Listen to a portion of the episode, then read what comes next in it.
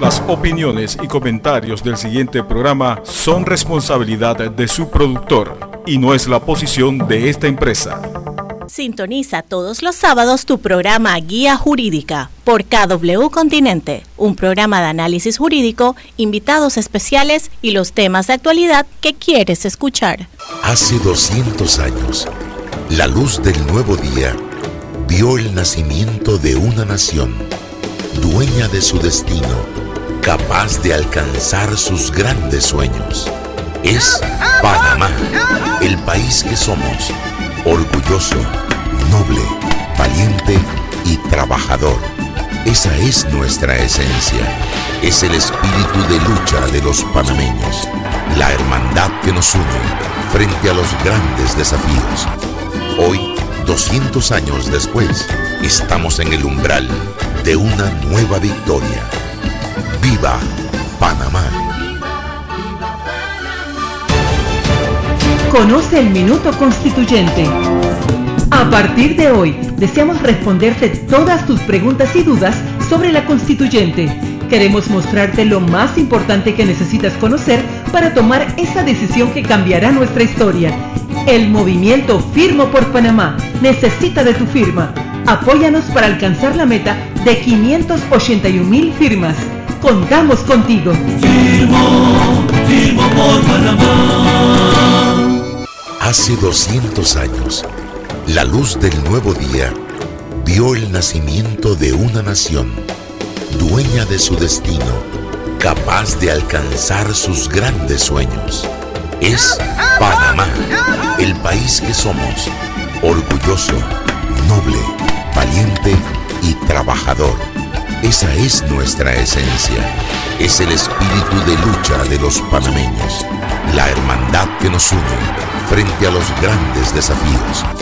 Hoy, 200 años después, estamos en el umbral de una nueva victoria. ¡Viva Panamá!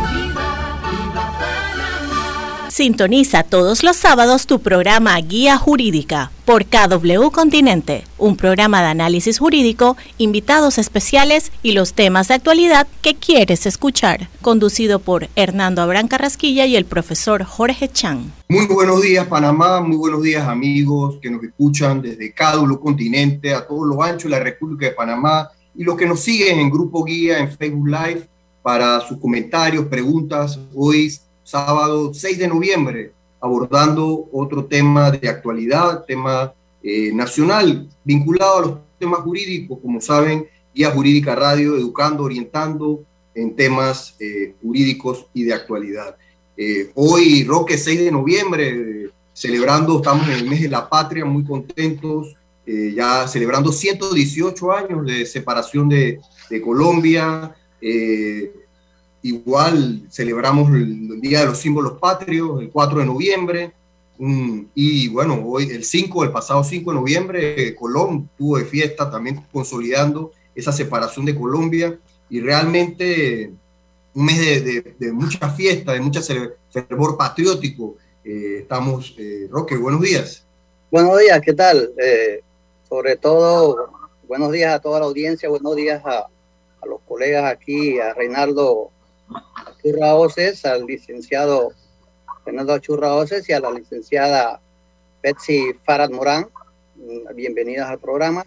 Y bueno, eh, como tú lo has mencionado muy bien, pues este es un mes, el mes dedicado a la patria, es, un mes, es el mes que todos los panameños, con, como tú dices, ¿no?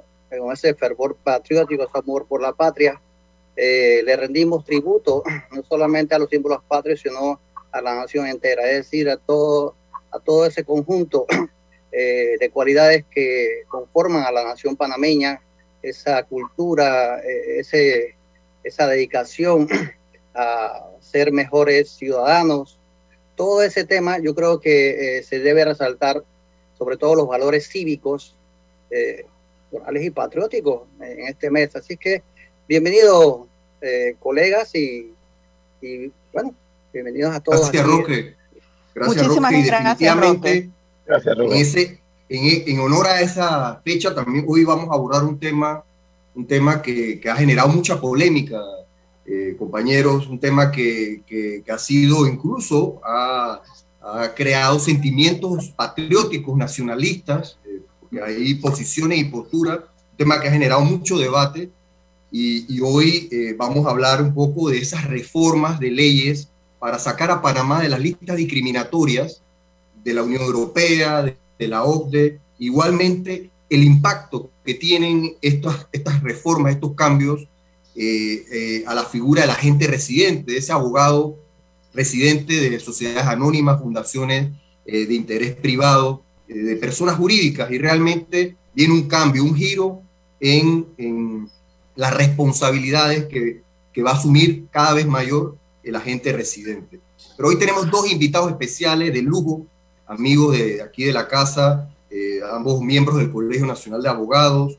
Eh, vamos a presentar en primera instancia a la licenciada Betsy Morán, eh, Betsy Fara Morán Lara. ella ha sido abogada en sus inicios como defensoría de oficio, luego analista de inteligencia financiera en la UAF, especialista en Project Management de la Universidad de San Francisco, capacitadora certificada. Igualmente, actualmente es la presidente de la Comisión de Cumplimiento Normativo del Colegio Nacional de Abogados.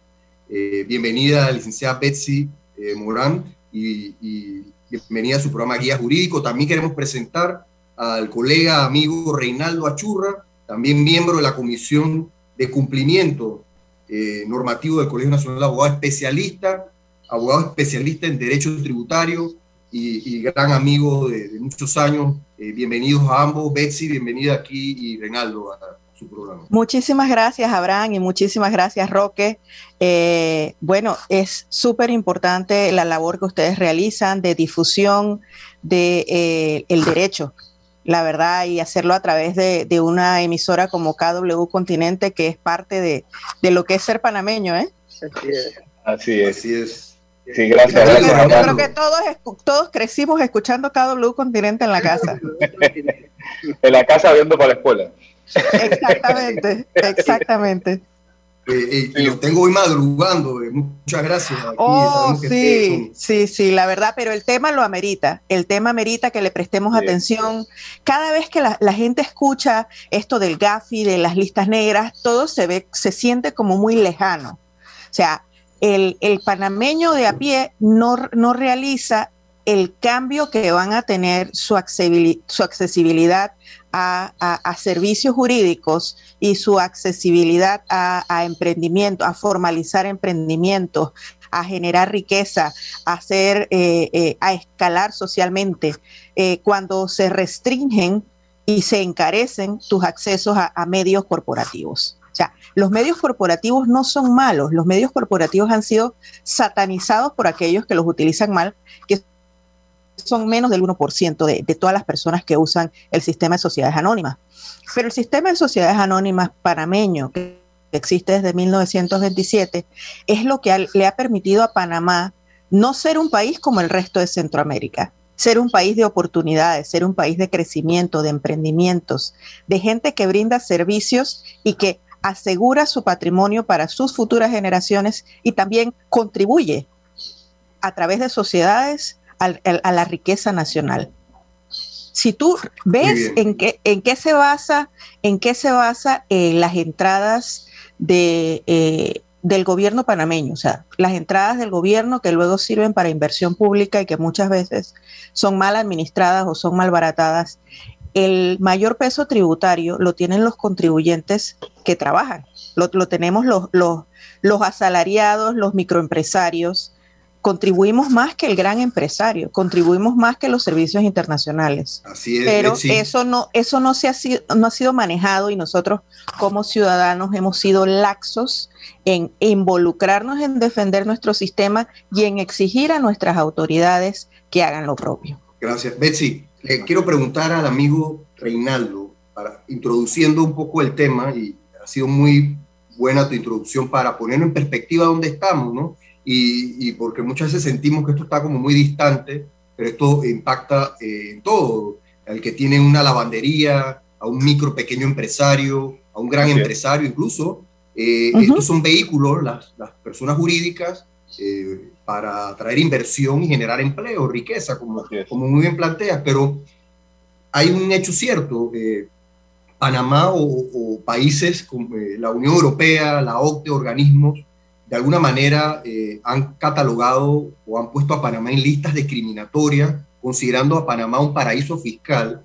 En el 2018 nos pusieron en lista, salimos, volvimos en el 2020, salimos y ahora pareciera nuevamente, Reinaldo, que estamos en lista y estamos en aprietos. Y, de ahí surge eh, este proyecto 624 que reforma una serie de leyes eh, que, solamente voy a brevemente voy a, voy a enlistar eh, porque es interesante porque es, un, es una reforma que, que contempla, modifica la ley 23 del 2015 que adopta medidas de blanqueo de capitales, modifica la ley 52 del 2016, de, que establece obligaciones de mantener registros contables en algunas personas jurídicas, modifica la ley 124 del 2020 que crea la superintendencia de sujetos no financieros, la ley 129 del 2020 que crea el sistema privado y único beneficiario final de personas jurídicas, modifica el código fiscal y deroga la ley 2 del 1 de febrero del 2011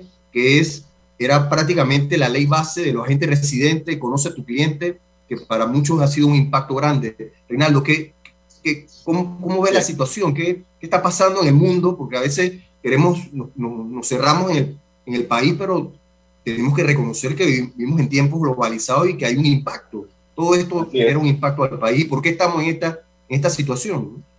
Sí, bueno, gracias Abraham. Eh, excelente introducción. Eh, Roque, mira, de verdad que el, tema de la discusión de las listas y todo lo que tiene que ver con, con, con, eh, los temas, principalmente tenemos que verlo en una, arista, la lista económica o la lista política. Eh, hay que entender, hay que entender las políticas de estos organismos internacionales, los cuales tienen sus criterios o sus estándares de, evaluación a cada país en base a lo que tiene que ver con el sistema financiero de esos mismos países y, ver cómo eh, implementan medidas de control o prevención. O sea, porque va, a depender de, qué tipo de organismo te va a evaluar. Por ejemplo, cuando vamos a la, hablamos de las listas de Gafi, Gafi lo que te va a evaluar son mecanismos de prevención, cómo tu sistema, principalmente de intercambio de información y tu sistema de prevención eh, para el combate a, todo lo que tiene que ver con el blanqueo de capitales eh, y la penetración del delito del sistema financiero, cómo se evalúa, cómo tú tienes tus organismos de seguridad, tus organismos de intercambio de información. Entonces, por ahí, si se dan cuenta, la norma va dirigida a reforzar el intercambio de información entre instituciones y al mismo tiempo aumentar sanciones para darle fortaleza a lo que es la, actividad eh, de, los agentes dentro de, los organismos regulados. Y cuando hablamos de Unión Europea, hablamos de OCDE, que son las otras listas que de alguna manera se utilizan como listas discriminatorias, ahí la evaluación es distinta. Ahí la evaluación se, se, toma en cuenta por el intercambio de información, la capacidad que tenga el país para poder investigar y sancionar delitos principalmente que tengan que ver con evasión fiscal. Entonces, ahí en el tema de la evasión fiscal, bueno, ya Panamá ha venido desde el año 2018, como lo dice muy bien Abraham, aprobando muchas normas con para el combate de la evasión fiscal, ampliando la evasión fiscal como un delito eh, precedente de blanqueo de capitales y adicional y adicionalmente eh, sancionando en, de materia penal o, de manera penal el blanque, el, la defraudación fiscal. Esto hace que Panamá de alguna manera eh, se, eh, salga un poco más eh, la presión, baje la presión con el tema de la OCDE, pero la Unión Europea y la OCDE, su reclamo principal es la, la imposibilidad que ha tenido Panamá para poder investigar ciertos requerimientos que ha tenido el país. Entonces, por eso se toca también el tema de los registros contables. Y, y como van a ver, y vamos a ver la norma durante, vamos, vamos viendo cada uno, por eso es que la norma tiene una serie de, modificaciones a distintas normas que tengan que ver, porque dependiendo del requerimiento de cada, de cada sistema de evaluación, asimismo, eh, asimismo se va a hacer la modificación a la norma. Y lo que busca al final es tener la capacidad de que los organismos de, seguridad, los, organismos de intercambio de información y de, y de, combate al, al blanqueo de capitales tengan la posibilidad de acceder a información no solamente el beneficiario final, sino también de sancionar a la, gente que en algún momento tenga eh, algún tipo de vínculo o, o, poca posibilidad de poder tener información que requiera la autoridad competente y al mismo y también tener la posibilidad de acceder a información financiera, información transaccional que permita entender el organismo o la estructura jurídica que se está investigando. Entonces, todo eso eh, es lo que se vamos lo, que vemos en el proyecto de ley regulado. El, C, 24 va dirigido eh, gran parte a aumentar las sanciones y la responsabilidad de la gente residente, que es por eso que, digamos, es la, la, parte más importante eh, que se toma en cuenta dentro de, dentro de esta legislación y le da mayor, mayor, mayor responsabilidad a esta gente de tener conocimiento no solamente del beneficiario o del cliente final, sino también entender a qué se dedica el cliente y, entender también a las actividades y las transacciones que realiza el cliente y tener una supervisión constante del cliente. Y es por eso que hace centro muy buena, me encantó la introducción de Betsy que habla de que eso obviamente va a ser encarecer el servicio de las estructuras jurídicas que al final las diseñadas eh, para generar riqueza, como lo dijo muy bien. Y entonces ahí entramos a la parte política. Eh, el, problema cuando tenemos eh, sistemas jurídicos o sistemas políticos diferentes, entender bien entonces el país que queremos. el país que queremos parecernos a un país un poco más socialista o un país un poco más liberal. ahí entraríamos a esa discusión, porque cuando nos damos cuenta de que queremos saber quién es la gente residente, queremos saber quién es el beneficiario final, queremos saber las transacciones y que va a haber una autoridad que te está revisando cada transacción que estás haciendo, cada vez más significa que estamos perdiendo nuestra, nuestra independencia o nuestras libertades de, de, realizar transacciones comerciales. Entonces, ahí por eso que decía que vamos a la parte, digamos, jurídica, económica, pero al mismo tiempo caemos en un tema político que es la discusión que podríamos, que podríamos entonces entrar a, a, a ver. Vamos a ir, eh, excelente introducción nuestros invitados especiales hoy con la licenciada Betsy Morán y el licenciado Reinaldo Achurra abordando un poco sobre este proyecto de ley C24 que está pendiente de sanción del presidente o de veto. Y Roque, vamos a una pausa y regresamos eh, con el amigo Roque Castroverde y algunas preguntas que tenemos sobre, para entrar ya en materia sobre el proyecto de ley. Adelante, comandante Aurelio, adelante. Hace 200 años la luz del nuevo día vio el nacimiento de una nación, dueña de su destino, capaz de alcanzar sus grandes sueños. Es Panamá, el país que somos, orgulloso, noble, valiente y trabajador. Esa es nuestra esencia. Es el espíritu de lucha de los panameños, la hermandad que nos une frente a los grandes desafíos Hoy, 200 años después, estamos en el umbral de una nueva victoria. ¡Viva Panamá!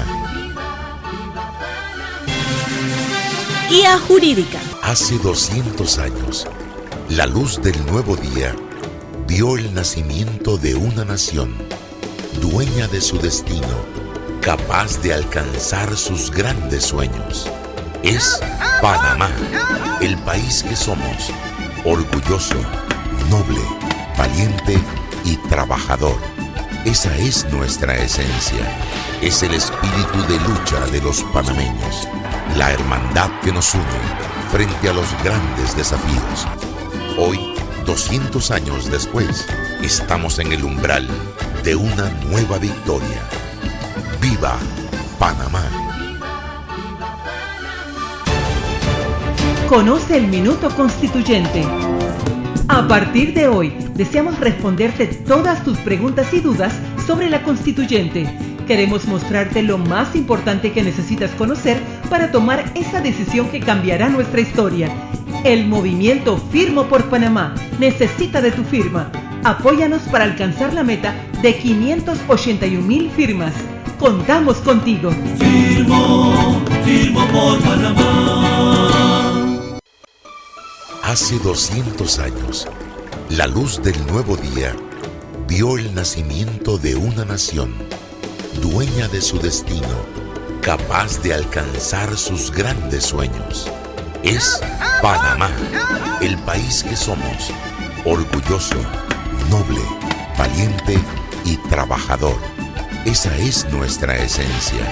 Es el espíritu de lucha de los panameños, la hermandad que nos une frente a los grandes desafíos. Hoy, 200 años después, estamos en el umbral de una nueva victoria. ¡Viva Panamá! Sintoniza todos los sábados tu programa Guía Jurídica por KW Continente, un programa de análisis jurídico, invitados especiales y los temas de actualidad que quieres escuchar, conducido por Hernando Abrán Carrasquilla y el profesor Jorge Chan. Adelante, Roque. Ya de vuelta, bienvenidos nuevamente con este súper interesante tema sobre el proyecto Ley C24, reformas para sacar a Panamá de las listas discriminatorias, Roque eh, mucha polémica, mucho debate eh, en, la las polémica, La polémica está, está este, pero antes que todo, yo quiero de verdad mm, eh, agradecer al Colegio Nacional de Abogados por esta presentación, pues tenemos dos expertos del colegio sobre un tema, digamos, bastante delicado, sensitivo para el abogado panameño, especialmente los que somos agentes residentes. Y dentro de ese tema, eh, la APADEMAR, Relación Panameña de Derecho Marítimo, ha hecho una, digamos, una serie de, de objeciones o señalamientos al, al, proyecto de ley 624. Y ellos presentan más o menos un ejemplo bastante eh, obvio y patente, tal vez sea el más extremo, eh, el barco que encalló en el canal de Suez, el creo que se llama el Green Keeper, eh, ese barco, por, aparte de que estaba banderado en Panamá, portaba como 24 mil contenedores.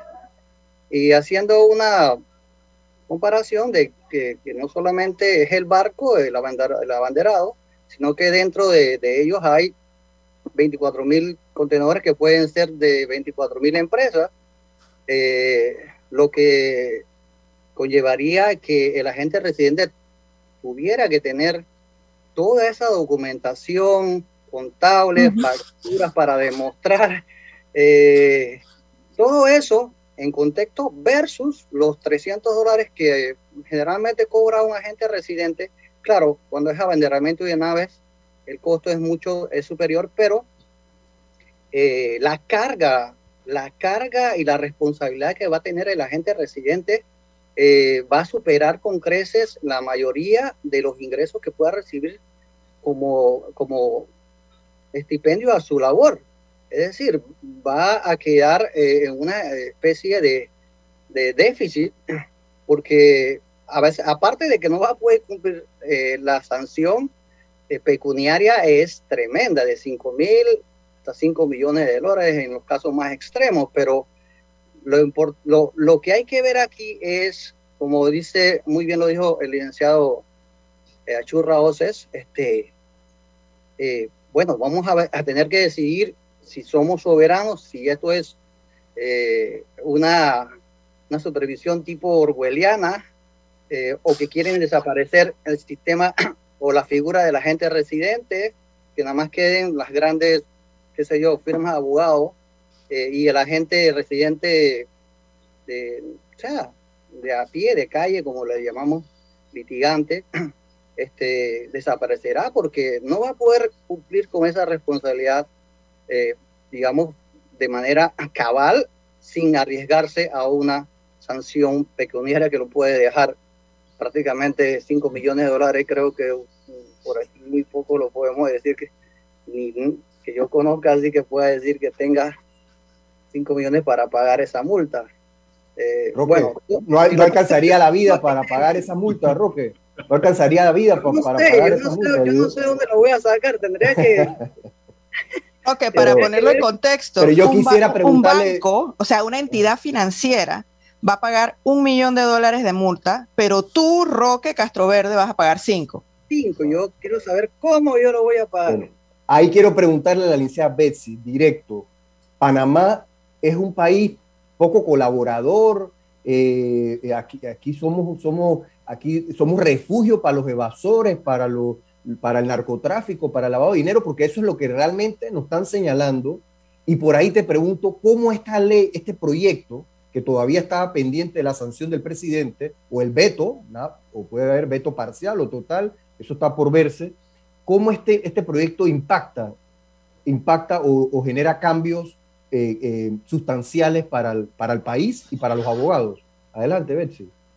Bueno, eh, sobre si Panamá es un país poco colaborador. Panamá ha aprobado todas y cada una de las normas que nos han exigido. Pero tenemos una falla muy grande, que es que aprobamos normas y luego no las cumplimos. ¿Por qué? Porque tenemos falta de institucionalidad. Nuestro propio sistema ejecutivo, legislativo y judicial no se enfoca en dedicar los recursos suficientes para que las leyes sean efectivas no hay certeza del castigo, no existe una institucionalidad que establezca eh, las estadísticas necesarias para poder demostrar ante terceros que nosotros estamos cumpliendo. Yo te puedo asegurar, desde trabajar en la UAFA, luego trabajar como consultora privada, que Panamá está cumpliendo pero no es solamente, eh, no es solamente decirlo, es tener las evidencias documentales que poder presentar ante organismos internacionales sobre intercambio de información financiera, sobre ejecución de la ley, sobre dotación de recursos, sobre profesionalidad, profesionalismo del personal que está a cargo. Entonces, no es, no es tan sencillo. Yo te puedo decir, Panamá sí cumple. Panamá ha tenido errores, por supuesto que ha tenido errores, pero el más grande de los errores es la falta de institucionalidad y una corrupción que es, es, endémica. O sea, la corrupción no es del gobierno, la corrupción es de la sociedad panameña. El, el juega vivo, el, el, recortar pasos, el, el evadir pequeñas cosas, todo eso nos llega a la posición en la que estamos y la posición en la que estamos genera pobreza. Y Betsy, ¿cómo impacta esto? ¿Cómo impacta este, esta reforma?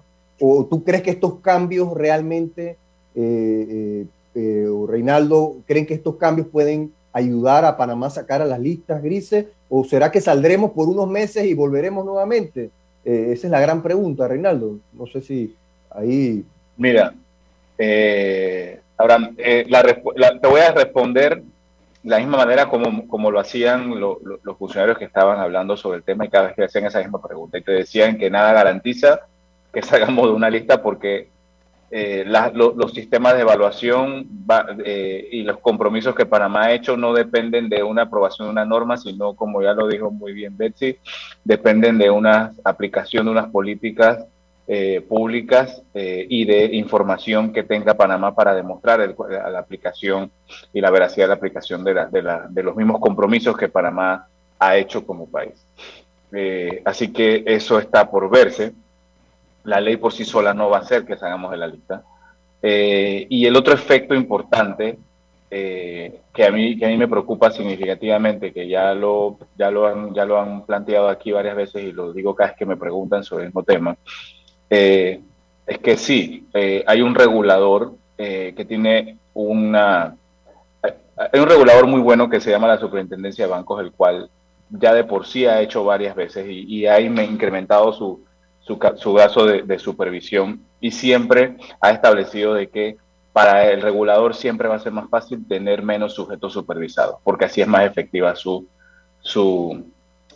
aplicación o, su, o supervisión de los, sujetos regulados. Eh, si hablamos de eso en, los no financieros, que era la otra, lo que hablamos hace un momento, entonces que ahí entraría los abogados, estamos hablando de casi 30 mil abogados que tienen capacidad de ser gente residente, sin contar los otros no financieros que hay, son las francas y todas las demás actividades que están reguladas, casas de empeño eh, y demás. Entonces, si, hablamos de 30.000 posibilidades de regulados, eh, la capacidad que tenga el, ente de poder supervisarlos va a ser complejo. Por eso entonces que el estándar o, o, la forma en que se ha evaluado y la forma en que la norma está redactada, si se dan cuenta, está dirigida a disminuir o aumentar la cantidad de requerimientos que va a tener un agente residente, con lo cual obviamente va a disminuir la posibilidad de que agentes residentes, como lo dice muy bien, eh, abogados litigantes o abogados de, de, a pie, tengan la posibilidad de hacer, de hacer estos servicios corporativos o servicios financieros. Porque A diferencia que nosotros lo vemos, ¿por qué la gente, porque siempre preguntan y cuando hacen las evaluaciones, pero ¿por qué todos los abogados pueden hacer gente residente? Bueno, sencillo, porque la ley de sociedades anónimas y la ley de, de, sociedades y de estructuras jurídicas en Panamá, al final lo que regula son contratos y para eso son los abogados, para establecer como árbitro o mediar entre las partes para evaluar un contrato que sea conveniente o sea lo que las partes quieran establecer. Eso que es un contrato. Pero en otros países, cuando hablamos de estructuras, estructuras corporativas, ya hablamos de estructuras financieras, lo cual el agente ya requiere otro tipo de calidad. Normalmente el, agente en, otros en las estructuras que nos evalúan, el agente residente o el agente corporativo, casi siempre tiene los mismos, los mismos perfiles de un agente fiduciario, para que tengamos una idea. Y sabemos cuántas fiduciarias existen en Panamá. Eh, eh, o bancos, que son los principalmente que son los agentes que regulan eso. Entonces, por eso es que las sanciones eh, son tan altas, los estándares son tan altos y le piden tantos requerimientos como hay un artículo que, que cuando estábamos en la presentación, Betsy, la semana pasada la gente se quedó con la boca abierta que decíamos, ahora la gente residente va a tener que tener el perfil transaccional y financiero de cada uno de los clientes. No solamente conocerlo, sino también saber a qué se dedica, y saber cómo la actividad que se dedica justifica a lo que él dice que tiene en su estructura corporativa. Así en esa línea, Reinaldo, en esa línea hablemos, porque estamos hablando no solo para abogados, ¿qué, ¿qué responsabilidades tiene el agente residente, Betsy? Eh, eh, ¿Qué responsabilidades tiene este nuevo agente residente conforme a la ley, conforme a este proyecto 624? ¿Qué, qué tareas nuevas va a tener y costos consideran ustedes que va a tener? Adelante, Betsy. Bueno, las responsabilidades son casi casi las de un superhéroe. Además de saber de leyes, tienes que saber de registros contables, tienes que eh, poder establecer un perfil transaccional y financiero. Te puedo asegurar que de los 26.805 abogados eh, con idoneidad en la, en la Corte Suprema de Justicia, eh, el 90% no sabe siquiera definirte lo que es un perfil transaccional y financiero. O sea, la mayor parte de nosotros contrata un contador para hacer nuestras declaraciones de renta y poder establecer todos los perfiles financieros. O sea, es, es demasiado.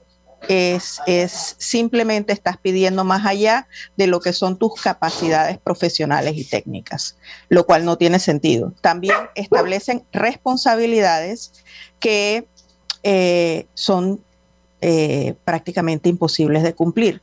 No, no por lo de conocer a tu cliente, esa parte ya existía, esa, esa, esa norma era lo vigente en la ley 2 de, del 2011, sino cómo la discrecionalidad con la que el ente supervisor va a eh, determinar si tú cumples o no cumples dentro de los requisitos de ley. O sea, tú puedes entregarle lo que para ti era un perfil transaccional y financiero adecuado según tu riesgo de cliente. Que acuérdense, todas estas normas internacionales siempre dicen cada país debe atenuarlas o acentuarlas basados en su análisis de riesgo, que es otra cosa que tienes que hacer como agente residente.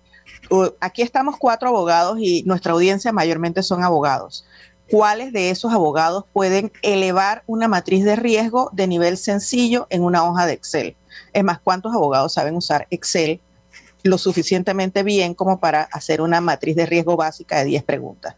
Te estoy diciendo 10 preguntas, una matriz de riesgo puede tener entre 298 y 525 preguntas. Entonces, digamos que tú vas a establecer una de 10. ¿Cómo lo haces?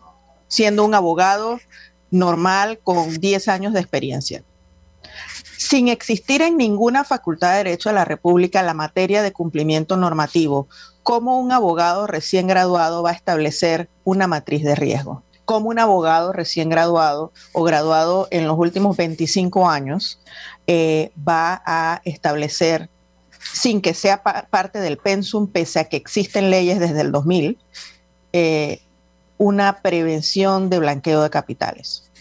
¿Cómo existen límites para eh, hasta cuándo tú proteges o entregas información de tu cliente y cuándo entra ya la protección eh, de confidencialidad cliente-abogado.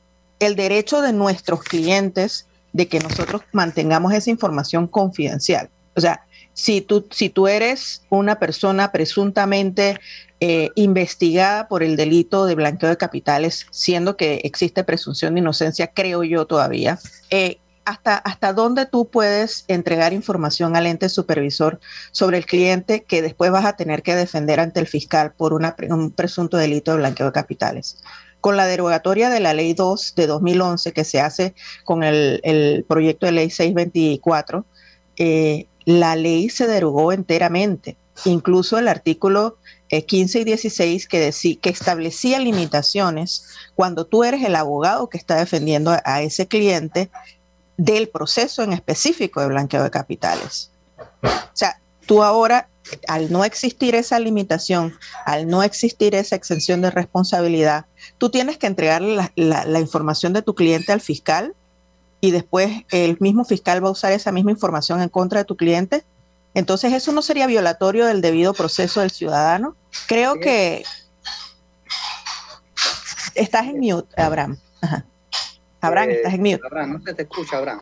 La línea es muy delgada, gracias, eh, entre esa, esa responsabilidad de autoridad competente que la ampliaron en la ley, ahora antes era la DGI, ahora está el Ministerio Público, el Ministerio de Economía y Finanzas, la Superintendencia de Sujetos No Financieros eh, y, y, la responsabilidad como abogado, que hasta es un principio ético, de mantener la confidencialidad de, de tu cliente, ¿no?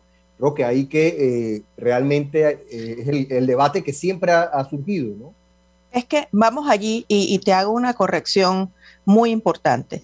No es un principio de confidencialidad cliente-abogado, es un derecho. Deber, y un deber también. Es un deber del abogado, pero es un derecho del ciudadano. Así es.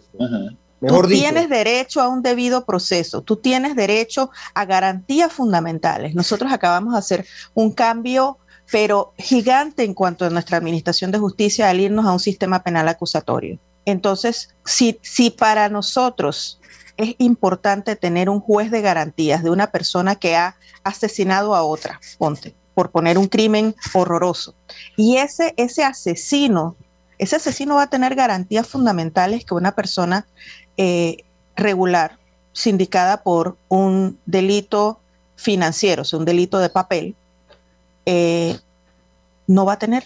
No, lo vas a tener porque la ley no establece las limitaciones y pone sobre el agente residente 5 millones de razones por las que no asumirlo. y, agente residente que tiene que, eh, eh, Reinaldo y Roque y, y, Betsy, tiene que manejar registros contables, tiene que manejar diarios mayor, realmente, y tú hablabas del Excel, y en broma y en serio, por lo menos incluso mi, mi generación no, es una generación, nosotros nos hemos tenido que adaptar al uso de las tecnologías y aprender sobre la marcha. Imagínate lo, complicado que puede ser, Roque. Ahí tú querías hacer una pregunta, adelante. Flujo de activos, todo ese tema eh, es muy complicado, es, muy especializado. Por ejemplo, si yo necesito hacer eh, eh, ese, ese tipo de, de digamos, de requisitos, eh, yo voy a tener que contratar a alguien especializado porque Correcto. la mayoría de los abogados no manejamos esos temas, digamos, con ese perfil profesional. Eh, y hay que dedicarle también mucho tiempo porque ese es otro problema.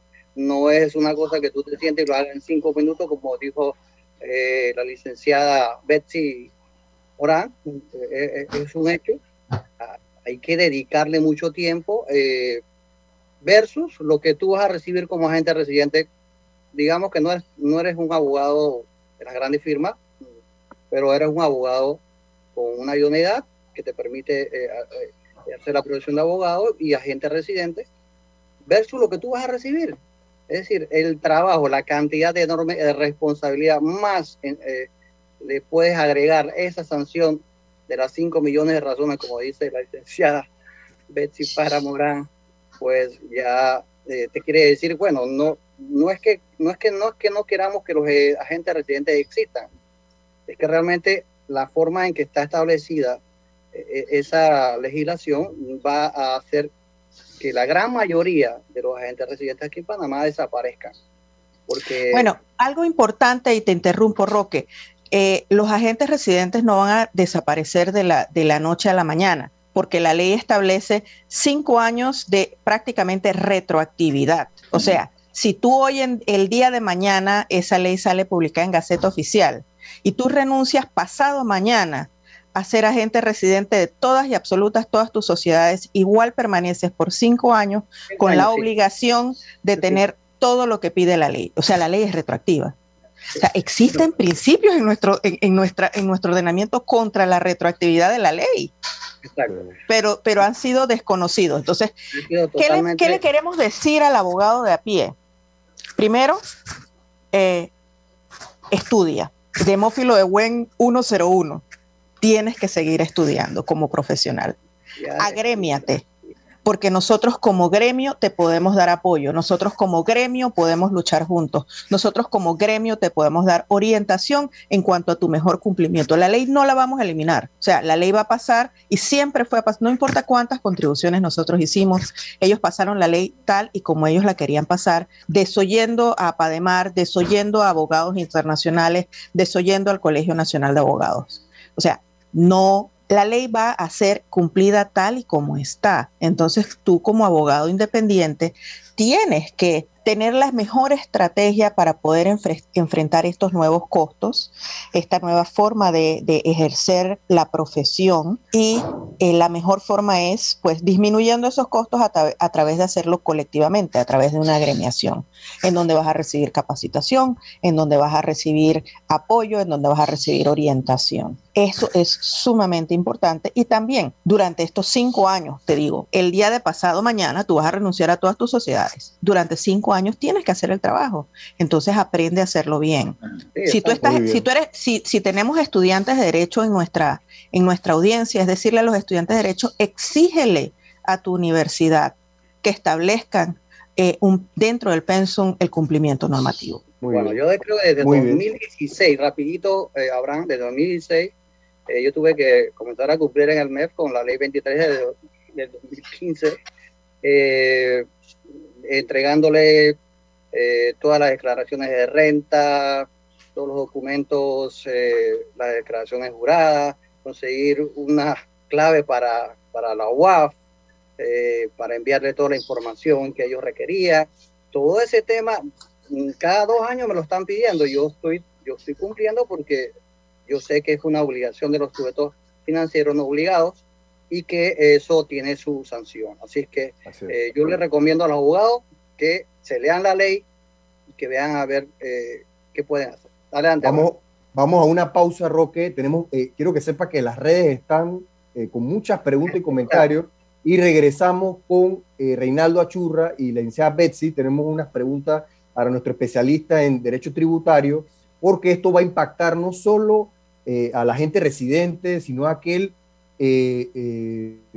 jubilado, pensionado, persona natural que tiene una persona jurídica, una sociedad, pero solo la tiene para custodia de un bien, un activo, para su casa, para proteger su casa. Y queremos hablar de eso porque sabemos que eso va a impactar mucho eh, a los que nos escuchan. Adelante, vamos a comerciales y regresamos con nuestros invitados especiales. Hace 200 años, la luz del nuevo día vio el nacimiento de una nación, dueña de su destino capaz de alcanzar sus grandes sueños. Es Panamá, el país que somos, orgulloso, noble, valiente y trabajador. Esa es nuestra esencia. Es el espíritu de lucha de los panameños, la hermandad que nos une frente a los grandes desafíos. Hoy, 200 años después, estamos en el umbral de una nueva victoria ¡Viva Panamá! Conoce el Minuto Constituyente. A partir de hoy, deseamos responderte todas tus preguntas y dudas sobre la constituyente. Queremos mostrarte lo más importante que necesitas conocer para tomar esa decisión que cambiará nuestra historia. El movimiento Firmo por Panamá necesita de tu firma. Apóyanos para alcanzar la meta de 581 mil firmas. Contamos contigo. Firmo, firmo por Panamá. Hace 200 años, la luz del nuevo día vio el nacimiento de una nación, dueña de su destino, capaz de alcanzar sus grandes sueños. Es Panamá, el país que somos, orgulloso, noble, valiente y trabajador Esa es nuestra esencia.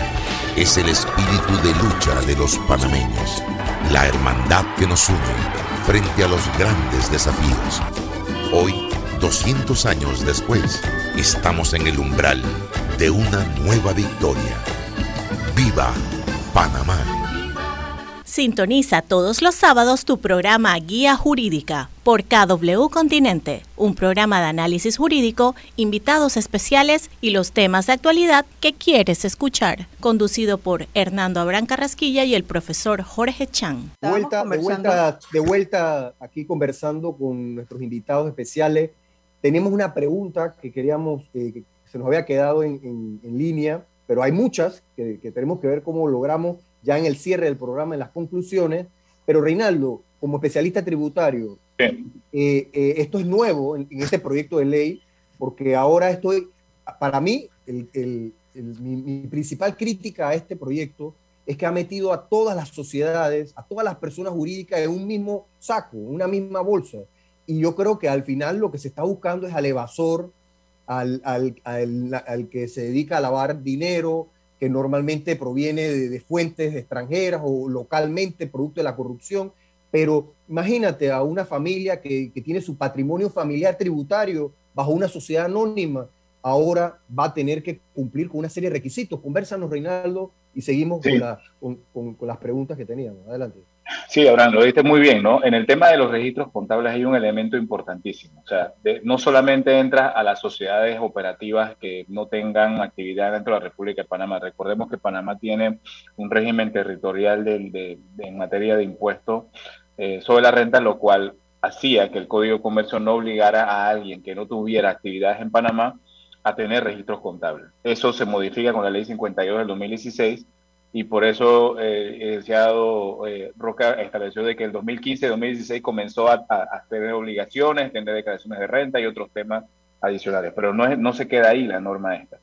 Adicionalmente, amplía un poco más el, el, espectro de aplicación y obliga a las sociedades panameñas que tengan inclusive, nosotros en, internacionalmente se llama renta pasiva, es decir, no realizan actividades comerciales, pero tienen activos que inclusive puede que no generen eh, renta o no generen actividad económica, simplemente sea para resguardo de patrimonio, tengan que tener igual registros contables. Y eso entraría no solamente a las sociedades, sino también entraría a las fundaciones de interés privado, lo cual hace obviamente también eh, eh, importante aumento de obligaciones a, los, a, las contribuyentes, a, las personas que tengan sociedades para organización estructural de su patrimonio o, cualquier otro tipo de, operaciones. Así que eso es muy importante que también lo tomen en cuenta. Ahora, no se te escucha. Sí, Betsy, para que nos des tú, tenías algunas, eh, algunas inquietudes que compartir y también nos des una gran conclusión, eh, recomendaciones, qué va a hacer la comisión, se van a preparar algunos manuales de riesgo, ¿Qué, tiene pensado el Colegio Nacional de Abogados? Sería bueno que nos compartan frente a esto y tal vez si nos compartes las fechas claves porque aquí hay obligaciones que parten retroactivas, pero a partir de abril eh, eh, hay que entregar declaraciones juradas de información y mantener a todos los clientes actualizados los registros contables. Adelante, Betsy. Bueno, nosotros ah, como parte de la Comisión de Cumplimiento Normativo del Colegio de Abogados vamos a estar a partir del mes de noviembre, de mediados de noviembre, organizando talleres para nuestros agremiados para enseñarles todo lo que, lo que tiene que ver con respecto a la ley de manera sencilla. A, enseñarles a establecer matrices de riesgo eh, básicas, eh, formularios de conoce a tu cliente, todo a través de talleres. Casi todos nuestros talleres previos los puedes encontrar en, en la página de Facebook del Colegio de Abogados. Vas a encontrar mucha, eh, mucha formación en línea. Vamos a seguir trabajando en la formación en línea, pero yo creo más en los talleres presenciales. No hay, no hay nada que reemplace la presencialidad, sobre todo cuando tienes que aprender conceptos tan complejos como lo es el cumplimiento normativo. También por la privacidad. Muchas veces van a ser, no todo el mundo se siente cómodo haciendo preguntas abiertas en la web, pero en un taller más pequeño pues es más fácil trabajarlo. Eso todo va a estar eh, disponible gratuitamente para nuestros contribuyentes, para nuestros agremiados. En estos momentos, el Colegio Nacional de Abogados tiene una moratoria para todos aquellos agremiados que no estén al día en sus, en sus cuotas. Eh, con solamente el pago de 100 dólares se te borran todas las, las cuotas anteriores que debas y te pones al día para poder pues que ellos puedan acceder a todos estos recursos que está brindando el Colegio Nacional de Abogados. La ley eh, va a ser, no, no, hay, no hay para atrás. Entonces nosotros tenemos que estar lo más preparados para poder cumplir de la mejor manera. ¿Por qué? Porque no es la persona más técnica la que va a evaluar tu cumplimiento, es el funcionario designado políticamente para realizarlo, que no significa que tenga las competencias técnicas para entender tu negocio o para entender el negocio de tu cliente. Para nuestros eh, eh, radioescuchas del interior, tú tienes ganaderos, tú tienes los ganaderos y, las personas que trabajan en lo agrícola manejan muchísimo efectivo. Pero eso es lo usual y acostumbrado. Es un giro de negocio que se mueve en efectivo. Eso decía mi abuela, que es chiricana, que, eso es como tener platita en el banco. Los martes y los jueves tú llevas dos cabezas de ganado a, la subasta hipotecaria, a la subasta agropecuaria y vas a tener efectivo. Y se paga en efectivo y se mueve en efectivo. Entonces, ¿cuál es? Ok, cuando viene una persona de la superintendencia que solo está en Panamá a analizar el perfil transaccional de un ganadero, ¿qué, qué competencias técnicas tiene esa persona para entender tu gino de negocio y determinar que no hay riesgo? Entonces tú vas a ser evaluado y vas a ser multado por una persona que lo más probable no tenga las competencias técnicas para conocerlo. Así como nosotros estamos asustados de cómo vamos a cumplir de aquí a abril, ellos no están invirtiendo en la formación de ese personal. Tú puedes entrar a la página. Y, acaban de poner, acaban de poner registro de beneficiarios también. No, el, registro de beneficiarios todavía no está vigente. O sea, más de un año después nos están eh, eh, poniendo multas hasta 5 millones de dólares sobre un registro que ellos no han podido ejecutar. Pero nosotros no vamos a aquí, eso, eso nosotros no tenemos forma de cómo, cómo controlarlo nosotros tenemos forma de cómo controlar nuestro riesgo transaccional como abogados y es lo que debemos tratar de hacer estar lo mejor preparado, saber cuáles son nuestros derechos y cuáles son nuestras obligaciones. Yo creo mucho en los mapas conceptuales. Creo mucho en la formación constante del personal desde tu recepcionista, que es la primera persona que ve a tu cliente y es la persona que está todo el día allí y es la persona que recibe las notificaciones personales en tu oficina hasta tu pasante, que es el que te representa en la calle. Todos ellos deben recibir formación, todos ellos deben recibir actualización constante en esa formación. Y es una, es una pérdida de oportunidad muy triste porque el colegio pidió que se incluyera la capacitación continua como parte de la ley. O sea, si no nos vas a dar ningún otro remedio para poder protegernos, por lo menos haz de forzoso cumplimiento la capacitación continua para que sea más fácil poder convencer al, al, colega de que tienes que actualizarte, que no hay otra forma. Pero no, eso, eso fue borrado de la ley. O sea, nos, dejaron con el cumplimiento, pero sin herramientas para realizar. Quiero, quiero quedar, quiero una conclusión, quiero que también que compartan con nuestra audiencia el no aprobar esta ley y mantenerse en, las listas, porque a veces dice, bueno, y esas listas de colores, ¿qué, eh, ¿qué impacto puede generar al país, al sistema bancario, a la inversión? El, el daño ya eh, está hecho y esa ley no nos va a sacar de la lista porque lo que nos piden para sacar de la lista es cumplimiento. Mientras que las leyes en Panamá no se cumplan, mientras que no haya certeza del castigo, mientras que haya corrupción, vamos a permanecer en la lista. El daño, bueno, el daño es que todo aquel productor, exportador panameño, todo aquel que genere, que, genera empleo, que paga impuestos, que paga seguro social, no puede realizar transacciones comerciales internacionales.